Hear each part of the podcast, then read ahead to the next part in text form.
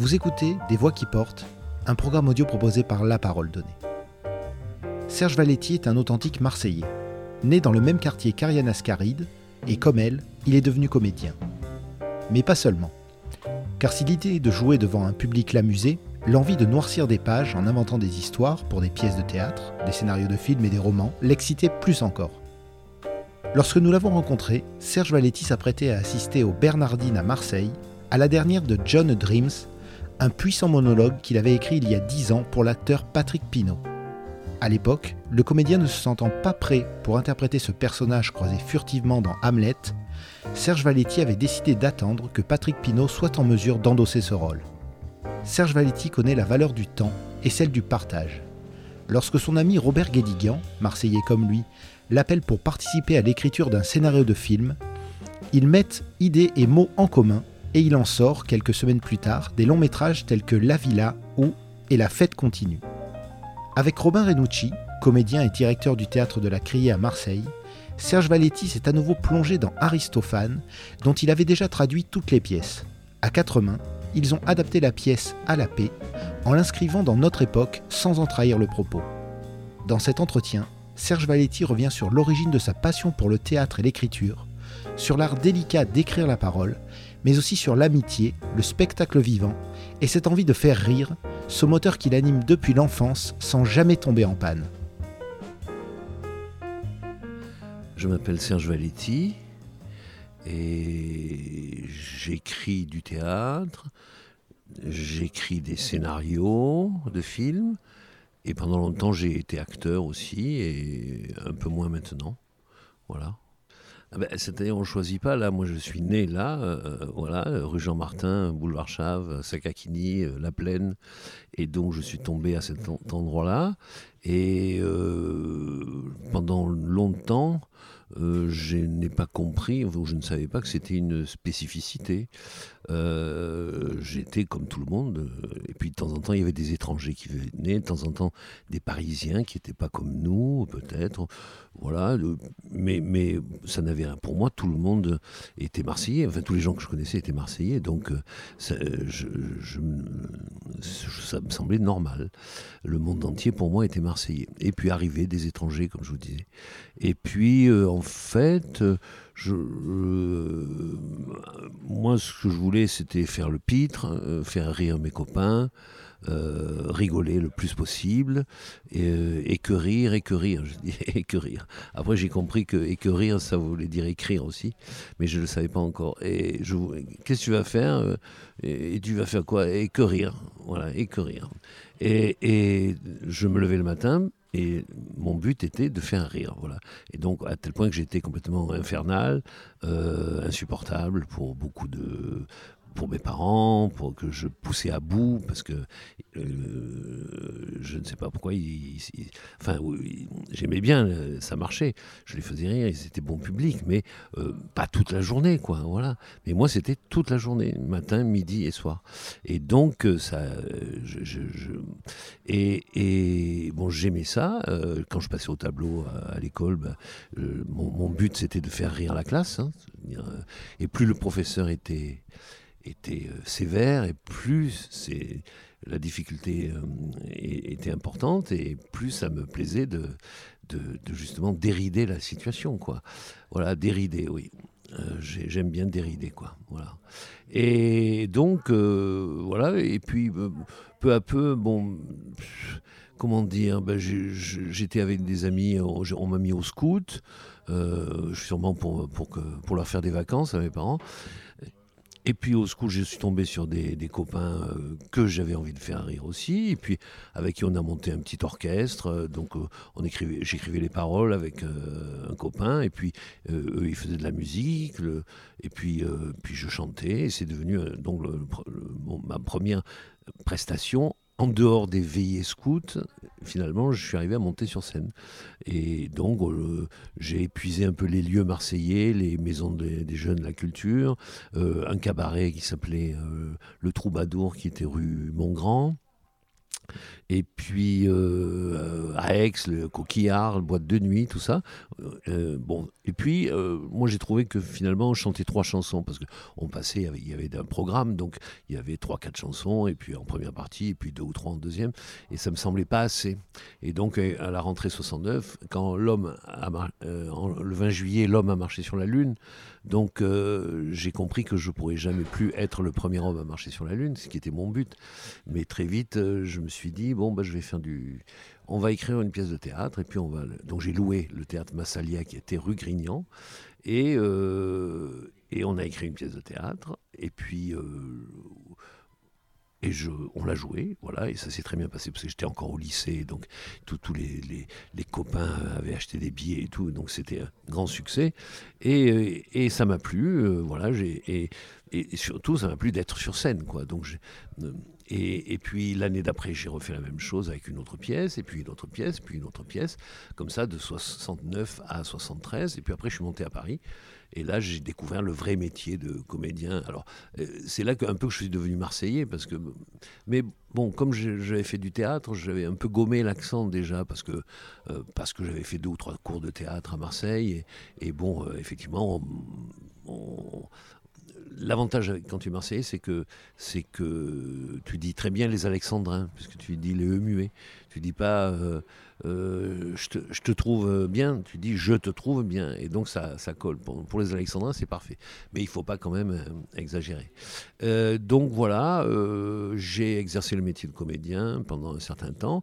Et puis, après, trois ou quatre ans après, je me suis remis à écrire et à monter des, des, pièces au Festival d'Avignon d'abord, et puis un peu partout après. Et mon activité a été de faire les deux, à la fois comédien, en jouant dans des euh, avec des metteurs en scène très différents, des auteurs contemporains très différents et des classiques aussi comme Marivaux, Shakespeare, euh, euh, Beaumarchais. et surtout, moi, restais cette veine comique, quoi, toujours. Hein. J'ai toujours, j'ai joué du Molière aussi un peu, et j'aime, voilà. Mais chaque fois, je revenais à écrire mes textes, mes propres textes. Voilà, c'était, c'était, c'était ce qui me motivait, c'était de, à la fois me présenter moi sur scène, mais avec mes mots, on va dire.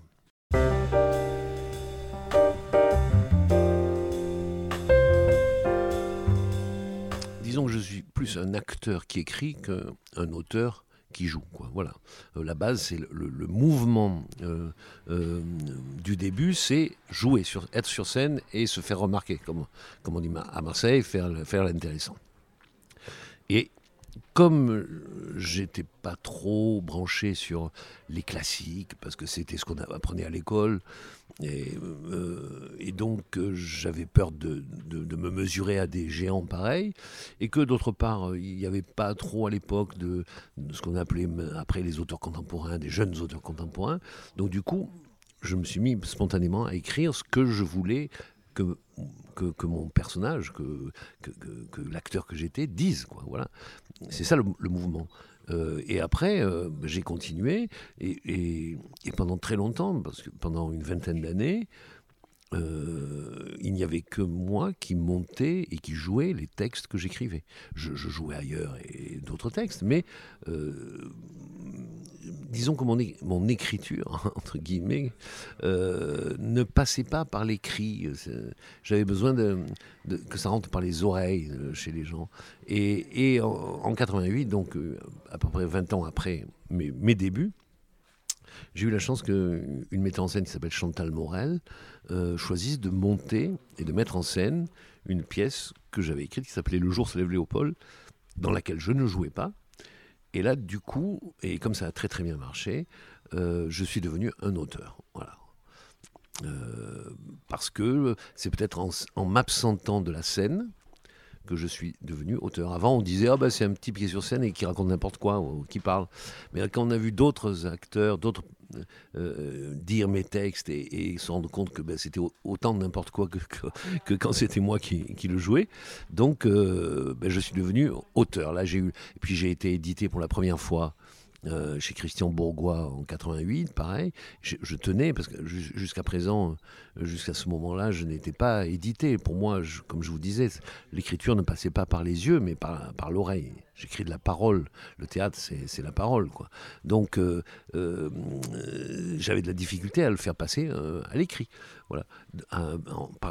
en disant, d'abord, peu, de gens savent lire le théâtre, le, lisent et savent le lire, euh, aiment le lire. Bon, c'est un métier, quoi. Voilà. Et, donc spontanément, pareil, on, ne on ne lit pas une pièce de théâtre comme ça pour se délasser, on va dire. Même, enfin, pas tout le monde, hein, il y en a qui, aiment ça, mais, mais d'une manière générale. Et donc, euh, j'avais besoin de passer par la parole, par le, euh, par l'écoute. Le, le, texte devait rentrer dans l'oreille d'abord. Voilà.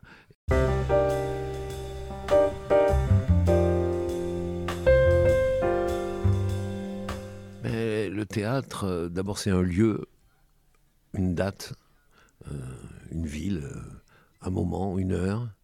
Et pendant ce moment qui de, la représentation, qui dure une heure ou deux heures, le temps est suspendu, la vie s'arrête.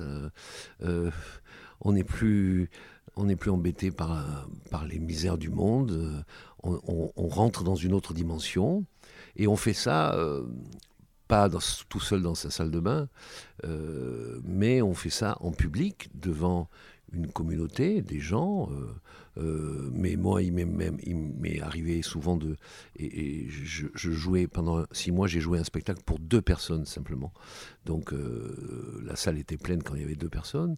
Donc c'est pas une question de de, foule qui vous applaudit ou qui aime, c'est le fait de, partager avec des inconnus, entre guillemets, parce que souvent il y a des gens qu'on connaît, mais, mais, justement n'importe qui peut venir, d'abord, ça c'est important, et pousser la porte, rentrer, s'asseoir et écouter et partager avec d'autres un moment en commun, euh, ensemble.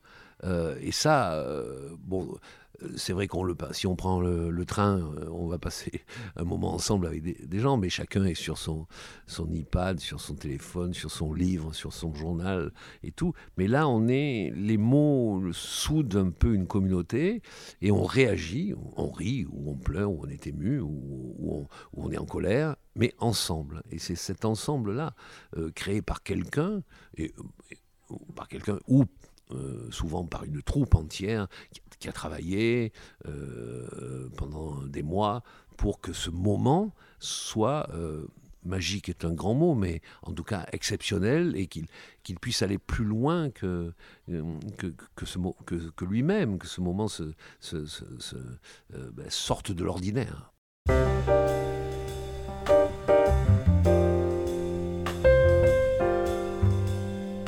d'abord avec Robert euh, Guédiguian, c'est une. Maintenant, ça commence à devenir une longue histoire, parce que ça fait dix ans qu'on travaille ensemble. On se connaissait, je connaissais surtout Ariane, qui est du même quartier que moi, qui est marseillaise. Robert, lui, c'est l'Estac, euh, donc c'est un quartier de Marseille. Euh, et, finalement, on, a, on s'est fréquenté. Et puis un jour, il m'a demandé si je voulais écrire un scénario avec lui. Et moi, j'avais écrit des scénarios avec Jean-Louis Comolli, avec Luc Béraud, avec d'autres. J'avais déjà fait ça. Mais euh, l'avantage avec Robert, c'est que, c'est que d'abord il est producteur, c'est-à-dire qu'on n'a pas après à se trimballer avec le scénario dans la valise en cherchant un producteur. Donc on écrit vraiment alors, ben, comment on écrit? Évidemment, à, je dirais pas à quatre mains, mais à deux cerveaux en fait, je, lui pose des questions et puis ses réponses me guident. Genre, où tu veux tourner? Ben, À Marseille. Euh, avec qui? Ben, Ariane, euh, Jean-Pierre Daroussin, Gérard Mélan, bon, d'accord. Et puis, mais ça raconterait quoi? Ben, je sais pas, mais, mais c'est triste, c'est gay. Enfin, voilà, je, j'essaie de, comment dire, de, de, tout est éparpillé, la fiction, et puis de temps en temps, euh, souvent c'est lui qui arrive, il, dit j'ai une idée, voilà, quand même il dit voilà, j'aimerais, là j'ai une idée, ça me semble intéressant. Et donc voilà, on, développe les, choses ensemble et, et, et, à la fin on ne sait plus qui a écrit quoi. Hein. Je veux dire, sincèrement, même moi je regarde, il y a des trucs, je sais que c'est moi, c'est des répliques ou des trucs comme ça, mais en fait. Euh, euh, on sait plus, on sait plus. C'est vraiment une, un premier travail. On rêve un film à venir, Et après, bah, il faut le réaliser. Ça, c'est autre chose. Mais le rêve, on rêve à deux. C'est pour ça que je parlais de cerveau. On rêve à deux quelque chose et, on le met sur le papier. C'est le scénario. Euh, qui a un début, un milieu, une fin, qui doit être structuré, qui doit emporter l'adhésion de celui qui lit. Alors là, c'est plus comme le théâtre de la parole, mais c'est vraiment de l'écrit, parce que c'est l'image, quoi. Ça crée des, le scénario crée des images, des, des, des, situations, des, personnages qu'on identifie. On sait euh, que c'est telle personne qui, qui, qui, va dire ça, avec qui il va arriver ça. Donc tout ça, c'est on, fait comme un plan d'une maison idéale, comme déjà des architectes font le plan. Alors, tu veux qu'il y ait trois étages? Ben non, peut-être quatre, mais on met un toit terrasse. Ben oui, mais on met la piscine où? En bas, en haut? Ah ben sur le côté, non, pas de piscine. Je déteste les piscines. Bon ben alors quoi? Un hammam? Ah non, un hammam, ça fait euh, étranger un hammam, non, mais plutôt euh, euh, des bains de douche. On, invente comme ça un, immeuble, un appartement ou une ville, je ne sais pas, et, en tant et on fait le plan. Après, il faut le construire. Donc là, ça devient autre chose. Il y a on, se, on se cogne avec le, réel, comme, disait l'autre. Et ça, c'est le, le, travail du réalisateur. Mais donc, on prépare ce travail-là. écrire un scénario, c'est préparer le travail du, de, la préparation, le repérage des lieux, le choix des comédiens, euh, les costumes, le, le, quand, quand, on va tourner, parce que le climat change, l'image, euh, tout ça est important, et, mais c'est après. Donc ça, je m'en occupe pas. Quoi.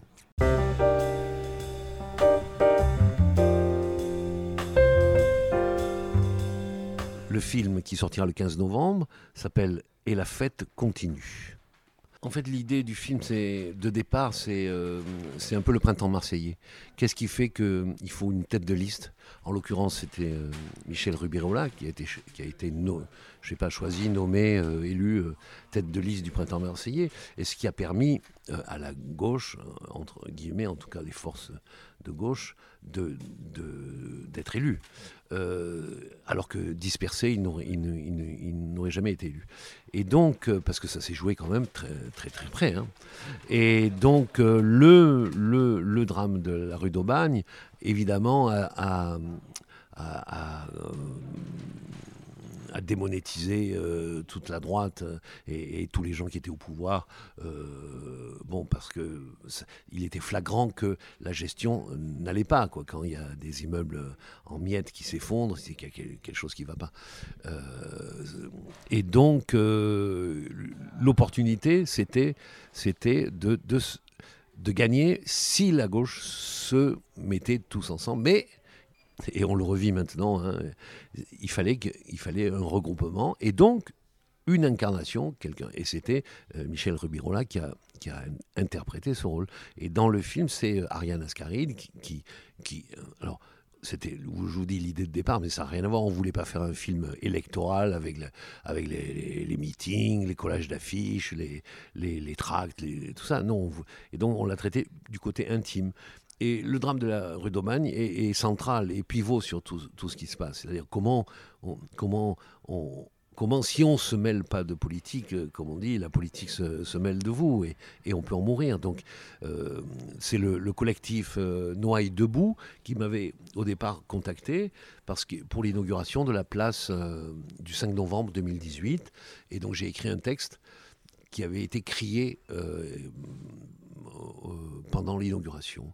Et donc, ce texte est dans le film aussi. Donc, tout ça, vous savez, en fait, quand on écrit un scénario, euh, on est plongé dans l'actualité et, on fait finalement on fait comme on dit de feu de tout bois euh, aussi bêtement moi je vais passer euh, prendre de l'essence dans une voiture à une station service et je vais rencontrer quelqu'un croiser quelqu'un et ça va me donner l'idée de je sais pas, qu'on va mettre dans une scène de scénario. C'est le, je, fais mon, mon, comment on dit, je fais mon, miel, voilà. Je fais mon miel de tout, de tout ce qui peut arriver, voilà. Euh, de, peut-être que dans le prochain film, il y aura quelqu'un qui m'interviewe avec un, écouteur et, et, qui est souriant, voilà. Donc tout, tout, tout participe à, à l'écriture.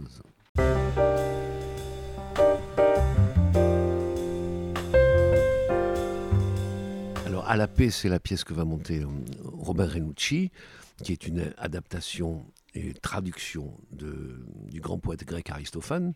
Il se trouve que moi, depuis maintenant 15 ans, je travaille, j'ai retraduit traduit les 11 pièces d'Aristophane, parce que ça, ça, a démarré en 2009. C'est pour ça que je vous dis presque 15 ans, parce que je voulais faire un projet pour Marseille-Provence 2013. Et c'était, je trouvais que Aristophane, euh, poète comique, grec, 25 siècles, euh, politique, euh, comique, tout ça, c'était marseillais. Et ça collait avec Marseille, quoi, voilà, cet Aristophane. Et, c'est quelque chose que je suis depuis très, très, très longtemps. puisque même chez c'est Racine qui a, qui a écrit Les Plaideurs, qui est une, adaptation de la première partie des Guêpes d'Aristophane. Donc et dans sa préface, Racine dit Je veux que mes contemporains connaissent l'esprit d'Aristophane. Donc voilà. Et donc, moi, j'avais fait tout ce travail-là. Et, et euh, il se trouve que donc, dans, dans, dans, les 11 pièces, il y en a une qui s'appelle À la paix.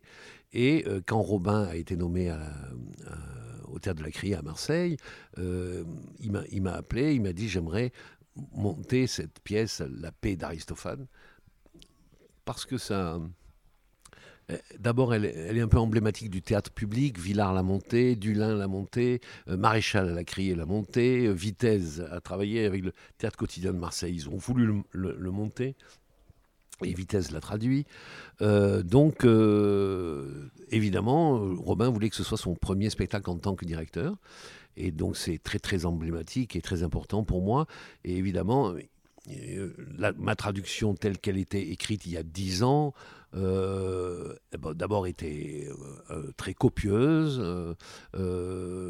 et on a voulu en faire, faire avec Romain. donc on, a fait une nouvelle traduction plus ancrée sur le présent, sur l'actualité, sur avec en, en, privilégiant les rôles féminins. Il n'y en a pas pratiquement dans, dans la paix d'Aristophane. Il n'y a pas de rôle féminin, si ce n'est la guerre.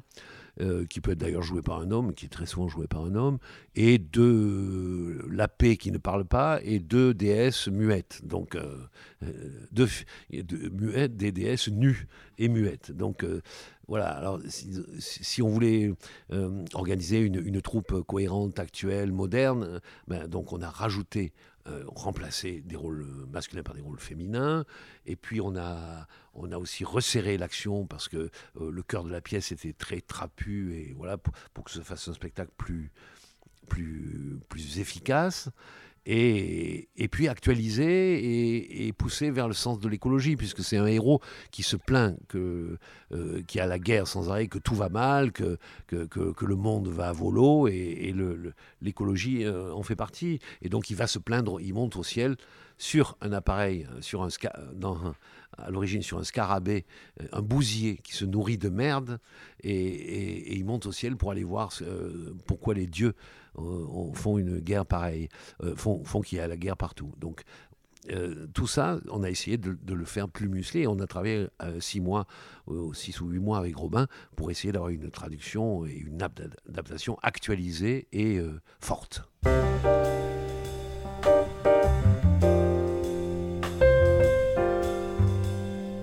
Je pense que être comédien, acteur, quand on est directeur, c'est une position euh, stratégique. C'est-à-dire que si Marcel Maréchal a eu autant de succès euh, à Marseille pendant les années où il dirigeait, c'était parce que le public le voyait mouiller la chemise sur scène. Et ça, c'est. Et puis faire rire, et puis être un grand acteur. Et donc, il y a un côté sympathique euh, et tout, on a, il y a une adhésion immédiate à, à, un homme comme ça, ou une femme, bien sûr. Alors, c'est de plus en plus, c'est, rare.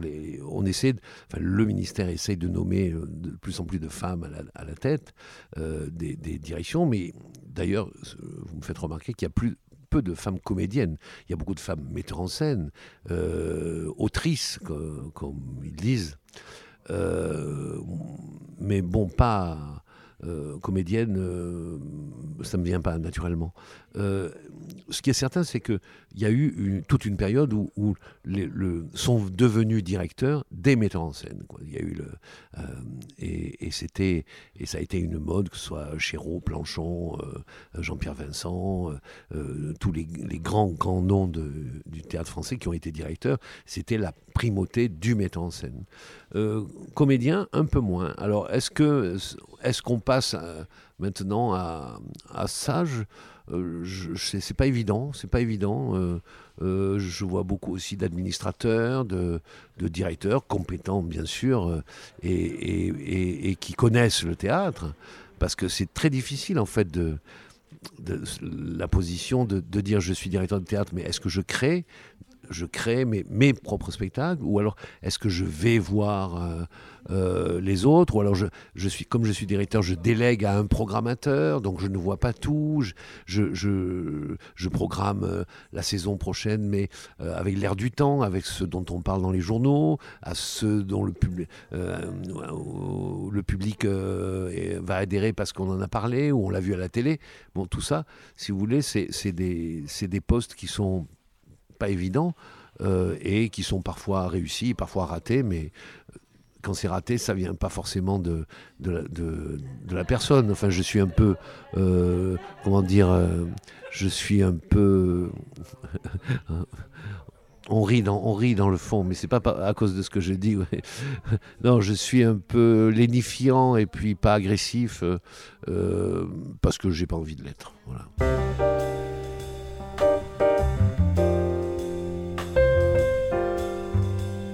Souvent, je me suis élevé contre le. Enfin, je me suis élevé, c'est vite dit. J'ai pris parti pour les auteurs, c'est-à-dire pour le texte. Voilà. Et alors, très souvent, maintenant, il y a ce qu'on appelle l'écriture de plateau.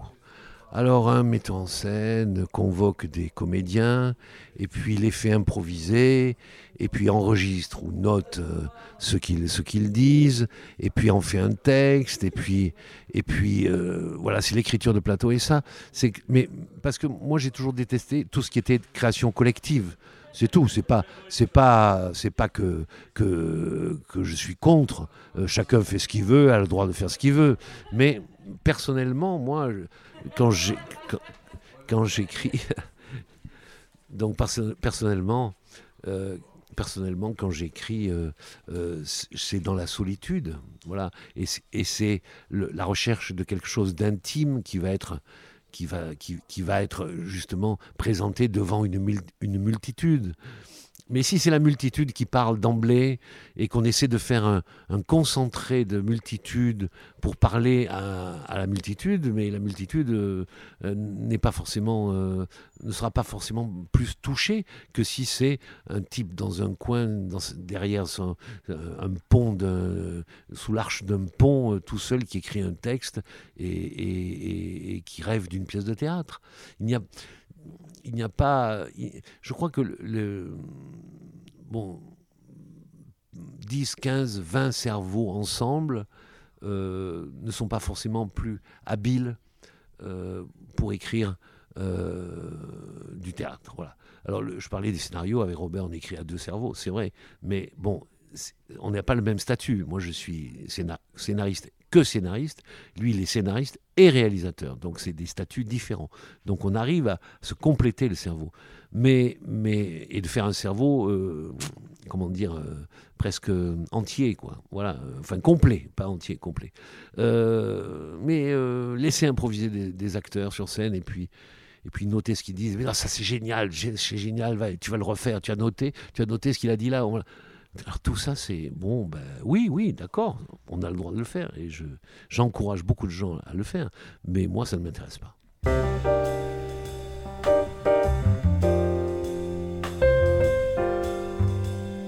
John Dream, c'est une longue histoire. C'est Patrick Pinot, on se connaît depuis 30 ans.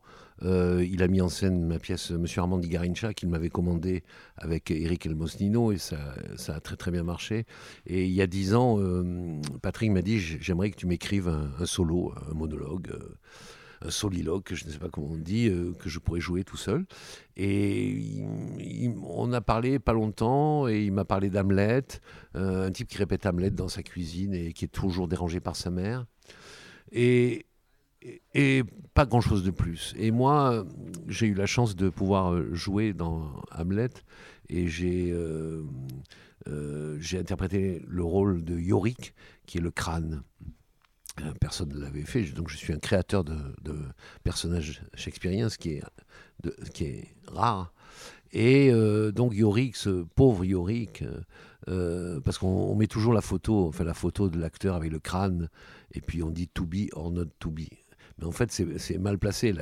le to be or not to be, il n'y a pas le crâne. Le crâne, il est au cinquième acte, quand c'est les fossoyeurs euh, ramasse et, trouve le crâne de Yorick en, creusant le, la, fosse pour euh, enterrer Ophélie, je, crois, et, ou, Laerte. Et donc Hamlet ramasse le crâne et reconnaît Yorick. Euh, ah, peut-être qu'il reconnaît à ses dents, à, quoi? Non, c'est le fossoyeur qui lui dit c'est Yorick. Ah, il dit, oh Yorick, pour, pour Yorick, le bouffon du roi, tu me faisais sauter sur tes genoux euh, quand j'étais petit, tu me faisais rire et là regarde dans quel état tu es. Voilà, donc c'est ça, c'est ça la, vraie légende quoi du de l'acteur avec le crâne dans la main. C'est pas To Be Not To Be. Et donc euh, dans cette pièce Hamlet, à un moment, Hamlet à la fin du deuxième acte, je crois, euh, dit oh là là moi, moi je suis pas, je vous le résume, ah, moi je suis pas comme John Dreams, hein, parce que lui John Dreams il est absolument incapable de quoi que ce soit. Alors comme déjà Hamlet est incapable de quoi que ce soit, c'était rigolo de, de, prendre ce personnage connu que de Hamlet, parce que personne ne lui répond Ah oui, oui, on connaît bien John Dreams. Non, non. Euh, alors, qui est ce John Dreams? John Dreams, on ne sait pas. Euh, enfin, Hamlet en parle. Et c'est le fil que j'ai pris pour tirer sur la pelote, pour écrire ce monologue pour Patrick et, qu'il a mis dix ans à monter parce qu'il disait je suis pas encore mûr, je suis pas encore mûr, je suis pas encore prêt, euh, je suis trop jeune et j'attends d'avoir euh, d'avoir dix ans de plus. Voilà. Et finalement, il a réussi, enfin il a, il a décidé et réussi à le monter euh, cette année. Et, et, ça se trouve, ça se joue à Marseille, aux Bernardines. Et jusqu'à ce soir, c'est la dernière. Mais pour répondre un peu aux interrogations. En fait, au théâtre, il y a inévitablement une seule première. Mais il y a, quand c'est un succès, et c'est ce qui est le cas, inévitablement plusieurs dernières. Donc c'est la, c'est la, en fait c'est la deuxième dernière que qu'on fait ce soir, puisque la première dernière était l'année dernière euh, à Lyon quand il l'a joué aux Nuits de Fourvière. Et donc, euh, il y avait une, une, dernière. Et là, c'est la dernière à Marseille. Et il y aura encore plein de dernières, je pense.